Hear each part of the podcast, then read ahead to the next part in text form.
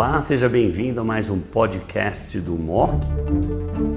Olá a todos, estamos hoje numa importante discussão num tema relevante, que não é só o manejo do paciente com câncer de próstata avançado, mas também o manejo das toxicidades quando a gente usa essas novas drogas hormonais, no caso a enzalutamida. Nós temos hoje com a gente o Dr. Daniel Vargas Pivato de Almeida, oncologista clínico da Oncoclínicas de Brasília, um expert da área de câncer geniturinário e tumores prostáticos, que acabou de voltar dos Estados Unidos depois de um Research Fellow no Memorial Sloan Kettering Cancer Center. Nós temos também a Verônica Moura, que é enfermeira líder da BP de São Paulo, da área de oncologia, e que depois da aula do Dr. Daniel, nós vamos fazer um round de discussão de alguns aspectos do dia a dia que são importantes para a nossa rotina e para a rotina dos pacientes.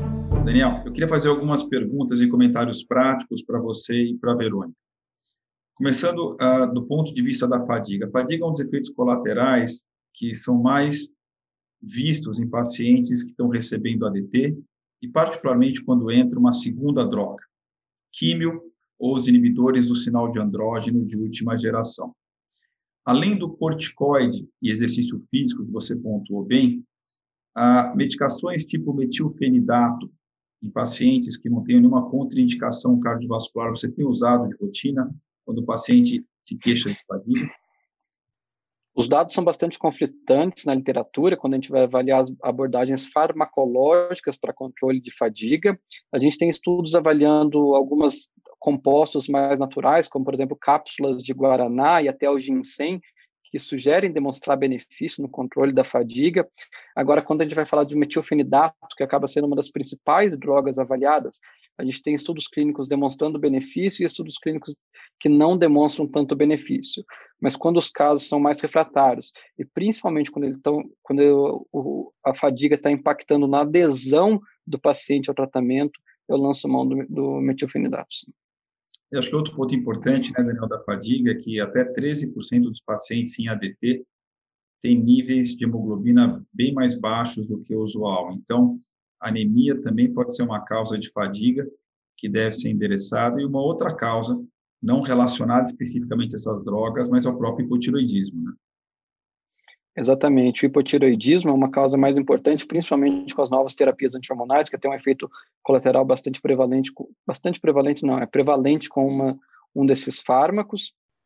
E a gente sempre deve pesquisar essas causas orgânicas, para a gente conseguir excluir todos os possíveis fatores que estão associados no desenvolvimento da fadiga relacionada ao tratamento oncológico. É, a gente não pensa muito em hipotiroidismo com químio, mas essas novas drogas, eventualmente, não é tão comum, mas hipotiroidismo também pode ser uma, uma causa relevante de, de fadiga. Ah, Verônica, do ponto de vista de enfermagem, e você que é bastante atuante nas consultas ou nas pré-consultas dos, dos, pacientes, ah, qual que é o, o, a abordagem que a enfermagem tem que fazer do paciente para tentar pescar mais informações que às vezes os médicos não conseguem pescar? Bom, olá a todos. Em primeiro lugar, eu quero agradecer ao MOC pelo convite e ao Dr. Daniel e Dr. Maluf pela companhia agora. Bom, Dr. Maluf, é, a gente sabe, né, como vocês já comentaram, que a fadiga é o principal evento adverso dos pacientes oncológicos num todo, em especial nos pacientes em ADT, né? E ela realmente pode ser confundida com outras questões orgânicas, como hipotiroidismo, anemia e até mesmo a depressão.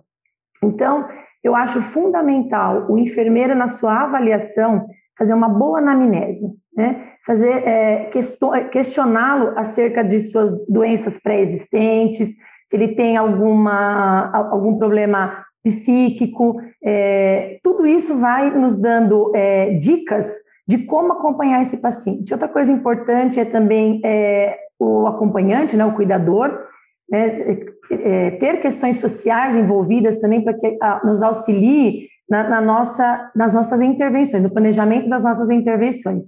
E acho que a gente vai falar um pouquinho mais sobre ações, mas é nesse momento da educação né, que a gente retira, então, todas as informações e planeja a assistência, as orientações que a gente vai dar ao longo do tratamento e da trajetória desse paciente. Em termos de ações gerais, o paciente com câncer de próstata que tem muitas vezes fadiga, a questão da impotência sexual, às vezes depressão também, perda de massa óssea, eh, muscular, próprio risco de queda, algumas alterações cognitivas, quais são as ações uh, que a enfermagem ajuda os médicos a endereçar para esse tipo de paciente? Assim, bastante global a pergunta, mas assim, de um modo uh, assim bem assim didático para as pessoas, Verônica. E obviamente vão ter enfermeiras também nos assistindo, enfermeiros além dos médicos. Que a enfermagem pode fazer em termos de ação para esse paciente? O paciente com câncer de próstata é um paciente bastante heterogêneo, acho que a gente precisa personalizar a, a assistência dele, mas a equipe multidisciplinar, de uma maneira geral, ela vai é, é prover, então, um sucesso da terapia. Pensando, então, quando nós orientamos o paciente numa primeira vez que a gente capta todas as informações e a partir dali nós vamos direcionar a assistência e fazer as intervenções. Então, pensando nesse paciente que tem uma longa jornada, né? Ele passa por diversos tratamentos, diversos profissionais. Então, como que a gente pode ajudá-lo? Então, a gente consegue é, fazer as, a, as indicações. Então, por exemplo, pensando na equipe multi, o farmacêutico é um, é um profissional que nos auxilia bastante. Então, na hora de você fazer uma dispensação, uma reconciliação medicamentosa, principalmente na questão das medicações orais. Então, o farmacêutico está presente na equipe multi, então a gente encaminha para os farmacêuticos para fazer as orientações. É, o nutricionista, né, o nutricionista tem todo um papel em relação à dieta, né, a melhorar a dieta desse paciente, fazer o controle do peso corporal, então, e manter essa dieta saudável. O psicólogo, né, como eu falei da questão da depressão, então, o psicólogo atua em toda a jornada do paciente. Então, nós, enfermeiros, acabamos por, por conseguir ter um contato maior com esse paciente, a gente consegue fazer a, a, as indicações, né, para esse psicólogo, e esse psicólogo, então, vai auxiliar é, a, ao paciente, então, lidar com todas essas mudanças decorrentes do tratamento. Além disso, a gente falou, o Daniel falou um pouquinho aqui, é o dentista, né, que é outro profissional importantíssimo na equipe multi que vai nos auxiliar e a gente também é, indica, esse, é, faz, esse, faz esse encaminhamento para manter a saúde bucal, principalmente nos pacientes que fazem uso dos bifosfonatos. Então, é, de uma maneira geral, doutor Maluf, a gente acaba encaminhando esses pacientes de acordo com as queixas que eles nos trazem. Então, a equipe multi é fundamental para o sucesso do tratamento desse paciente. Eu acho que é muito importante também entender qual é a rotina do paciente. É, por exemplo, o risco de queda com essas novas medicações é, existe, né, e é uma coisa relativamente importante. Então, saber é, onde o paciente é, mora, como que é a casa dele, se tem escada e não tem escada, com quem que a pessoa mora, né? Qual que é o risco de queda, eventualmente na movimentação de casa, na hora de tomar um banho.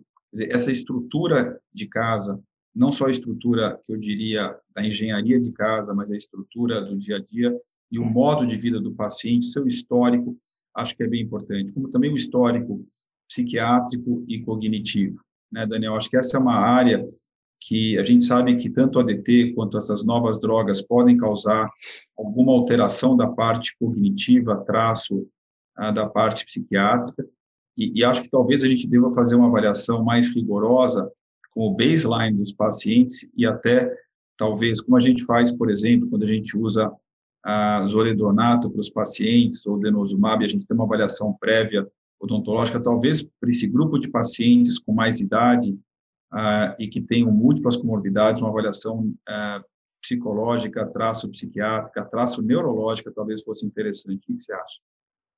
Com certeza, esse é um ponto que é muito relevante. A gente tem visto cada vez mais estudos clínicos demonstrando isso para a gente, através de, de revisões de prontuários, estudos retrospectivos, com um número grande de pacientes demonstrando o impacto das terapias antihormonais nos fatores cognitivos, risco de demência, até o risco do desenvolvimento de Alzheimer. E o que eles têm demonstrado ainda mais relevante é que parece estar muito associado ao tempo de tratamento que o paciente recebe. Quanto maior o tempo que o paciente per permanece em terapia de supressão androgênica, aumenta ainda mais o risco do desenvolvimento de demência ou até doença de Alzheimer.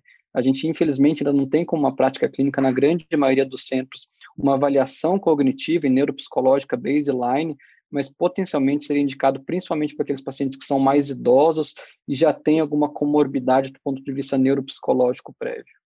É até interessante, né, que a gente, naquele estudo que mais de 12 centros participaram, o LACOG 0415, que, que teve a, honra gostaria de ser eleito por uma sessão oral da ASCO ano passado, avaliando o papel desses novos agentes hormonais que não façam a castração, que não causam a castração. Esse estudo, obviamente, era um fase 2 uh, ah, não randomizado.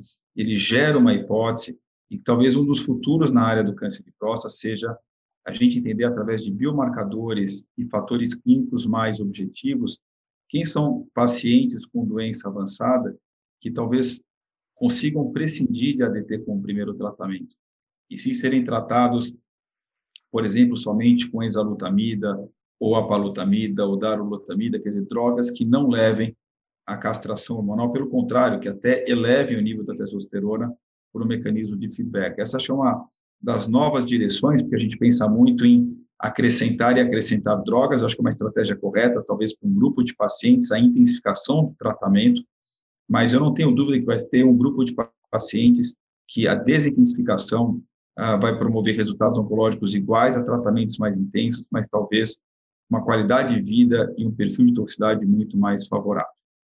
Muito bom, eu acho que a discussão foi muito boa, a aula do Daniel, uma aula muito clara, né, um bom resumo uh, das potenciais complicações e efeitos colaterais e, e, potenciais soluções. A gente sabe que muitas delas não perfeitas, né, quando a gente muda a fisiologia uh, do homem. Agradecer a Verônica e o Daniel pela discussão e a gente encerra, então, uh, esse, esse nosso round importante, avaliando outra vez uma situação tão comum que é o paciente com câncer de próstata, câncer mais comum nos homens, e como uh, diagnosticar e solucionar e manejar as complicações. Muito obrigado. Obrigado a todos Obrigada. pela atenção. Obrigado, Fernando. Obrigado, Verônica. Obrigada a todos. Obrigada, Dani. Obrigada, doutor Fernando.